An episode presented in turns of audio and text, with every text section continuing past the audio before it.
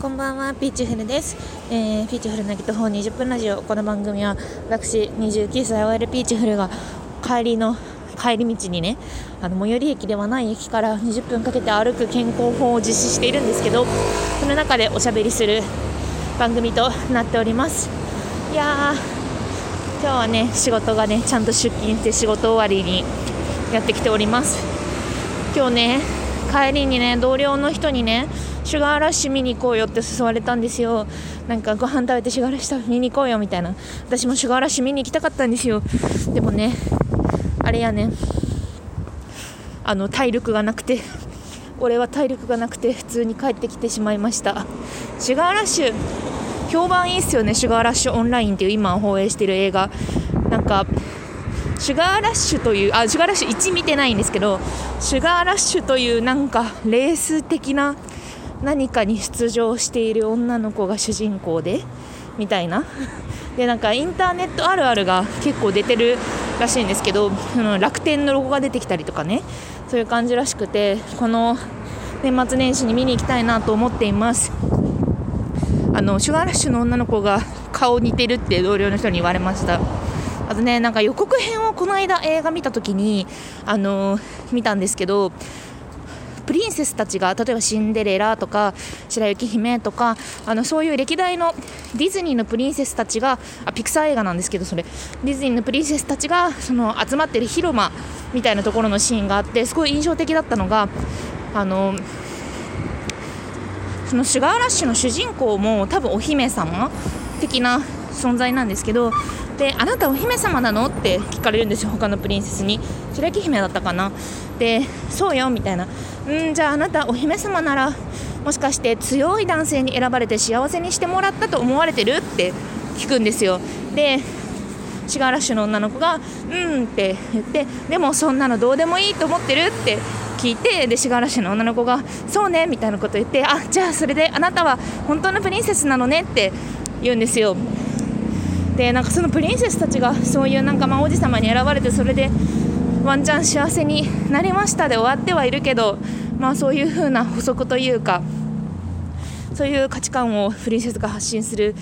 ような時代になったんやなと思いました。そこの部分ね予告でね予告で出ててこれなんかちょっと気になるって思いました。最近見た映画そう最近ねあの妹が風神マジヤバ週間で家出られなかったことにフラストレーションを覚えまくってたんですけど妹うち妹2人いるんですけど妹がねあの8枚綴りの映画のただけんくれたんですよ。だからこう足しげくあの映画に通ってて、ね、最近見たのはねあれ見た「ボヘミアン・ラプソディ」見ました。あと「ヘレディタリー継承」っていうやつを見ました。ヘレディタリー継承はあのホラー映画なんですけどまあなんかグロ系ではそんなにまあグロいシーンもあるけどグロ系ではなくってその監督自身があの家族に対して家族に対してこう思っていることがある。でそのなんでこんなに嫌なことばっかり起こるんだろうって時って人生にありますよね。でこれってもうもはや呪われてるんじゃ？みたいな、まあ、多分家族にまつわるエピソードをもとにあの作ったらしいんですよ。で、まあ、結構なんかシビアにネタバレになる要素が多い映画ではあるんですけどすごく見た時に嫌な気持ちになるんですよ。嫌な気持ちになるしそれにまあ、ね、家族そう、ね、家族間で他人には言えないような嫌なことがあったので作ったみたいなそういうことをインタビューかなんかで言ってたらしいんですけどそのやっぱねあの人の思念というか家族の思い込みとか関係性そんなね家族って気合わなくても距離近いじゃないですか。なんか特に学生の時とかはそうだと思うんですけどまあそういう不和あのギュッと家に閉じ込められている不和について、まあ、それがほころんで見えていくみたいな、まあ、そういう作りであのいや家族系ホラーなので、まあ、見てみてください。でもねめっちゃ怖い。めっちゃ怖いしあの見た人はねこのっ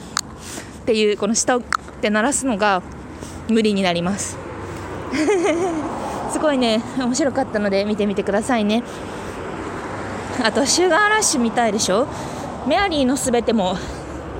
見たいし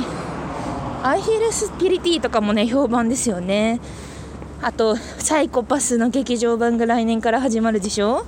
みたいな感じでちょっとねエンタメにね眼差すことができるくらいには成長成長じゃないや体調がね戻ってきています。まあ本調子じゃないけどこのままゆるゆるやっていくぜ。という気持ちでございます。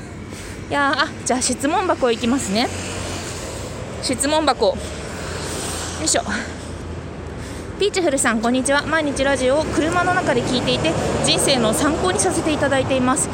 ピーチフルさんは旦那さんと復縁して結婚したそうですが私にも復縁したい元彼がいます。その人とは大学から付き合っていて社会人になって1年間遠距離した後に振られました。私が最近転勤したこともあり彼の隣の県に引っ越したことをきっかけに連絡を取ってみたのですが会えないの一点張りでした。別れたのは半年以上前なのにまた彼に振られた感じになり今めちゃくちゃ泣いています。早く忘れて新しい恋をしたいと思いつつもなかなか彼のことを忘れられずに前に進めません。ただピーチフルさんに話を聞いてほしくて投稿しました。寒くなってきたのでお体にお気をつけてお過ごしくださいということでありがとうございます。遠距離。学生時代から付き合って遠距離を挟んで隣の県に転勤したと思ったらまた振られたような気持ちにって。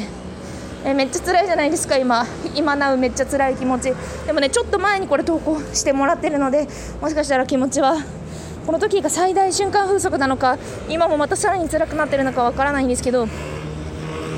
あのね前さあの MBS ラジオの企画で曲紹介のやつ。で私が大森聖子さんのエンドレスダンスを聴きながら恋のあの 恋の傷を確かめていた頃みたいなタイトルであのラジオを投稿したんですけどやっぱね失恋はね自分の中で面白がって癒す方向性にしてます。だってさ、ま、社会にも出てさ、まあ、社会に出てなんかちょっと辛いこととかあるけどさでもなんか基本的にさそのえびっくりみたいなことって起こらないじゃないですか。で小学生の時とかさなんか結構さなんか虹が出たとかさなんかあ海がすげえ青いとかさ なんかわかんないけどちょっと些細なことにさ、まあ、初めて見るものも多いしさ、まあ、びっくりするけどでも社会に出てからはさそのあんまりまあ自分の感情がめちゃめちゃに揺さぶられたりみたいなことってないじゃないですか。なんか私特にね本とか読んでて思う。本を読んでその知識としてなんかそのあのこれは面白いなこの本は面白いなみたいな時で結構あるんだけどでもこう印象に残る本が印象に残るためのハードルがすごい高まっていてこれ面白いなって思ってもそのなんか熱狂したりとかその熱狂力みたいなものがねもともとそんな高くないんだけどなんか低くなっていたような気がしてだからそのめちゃめちゃに泣いていますみたいな精神状態って結構なんか特殊だと思うのでなんかそれをこう楽しいちょっと旗から見ているような気持ちで楽しむ視点を持つといいと思いますよ。その大森聖子の曲を聴いてっていう時のラジオで言ってたのが失恋ソングその失恋にテーマソングをつけてでずっと聴くんですよ。聴きながら泣いたりするんですよ。であの毎日毎日聴いてでだんだんそのやっぱりね時間薬ってマジですげえ陳腐な話するんですけどあるので今日今日聴いていたその曲と3ヶ月後に聴いたその曲って感想が全然違うんですよ。だからその時の気持ちとかをあのねメモ帳に書いたりメモ帳なんかスマホのメモ帳に書いたりとかして克明に記録していくっていうのがいいんじゃないかなと思います。それでなんか変化してるのを見てあ変化してるじゃんって見るだけでかなり癒されますからね。私ねそのね大森聖子聞いてた時はあの泣きながらっていうかなんかすごい悲しい気持ちで喋っているところをあの自撮りで動画に撮ってあの残してたりとかしてましたね。いやなんかたまに見るんですけど今今今も。たまにってかまあなんかあのふと思い出す時に見るんですけどいや本当尻滅裂だしすごい独りよがりで自分勝手なんですよ。その悲しみ方が。でもなんかそういう風に客観性を持てるようになったことってあのあの感情から遠くなったからだなって思うしなんかそのマークしていく感じ今の辛さをマークしてその外から見るっていう感じを心がけてみると、まあ、すぐ辛くなくはならないけどでもなんかちょっと人生エンタメみたいな感じになるんじゃないかなと思います。あとねそう私ね夫と別れた時はね大森靖子だったんですけどその前の学生時代の彼氏と別れた時はあの宇多田ヒカルでスタ「ステイゴールド」っていうあの少年のような瞳のあなたはそのまま変わらないでいてじゃあねみたいな、まあ、そういうなんか歌なんですけどそれを聞いてなんか心の傷をね確かめてましたね。あと最近失恋した友達にもこの方法をね勧めたらなんか平井堅の新曲で今試みてるって言いました。なんかだからテーマソングをね決めるともいいと思います。あとねあれよ。あのセンスないですよ。彼は。って思うのがいいと思う。私ねあの人からまあでも自分に非があることもあるけど基本的にはなんか私のこと嫌いとか言ってるっぽい人に対してえー、センスな良さわかんないんだって思うようにしてます。あのね自分に歌詞がある時は思わないよ。仕事の時とかね。でもそういう風に思うようにしてます。でなんかだなんか自分のこと好きぽい人にはえー、センスあるじゃんって。えー、センスあるじゃんってまず思うようにしてます。なんか自分のことを好きな人を好きになれないみたいな話って聞くけどでもなんか良くない自分ずっと付き合ってるじゃん、まあ、ずっと付き合っててもね愛せないみたいなのはあると思うんだけどでもなんかとりあえず肯定とりあえず肯定するしとりあえずなんか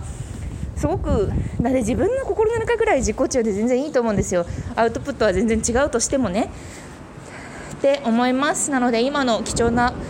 心境を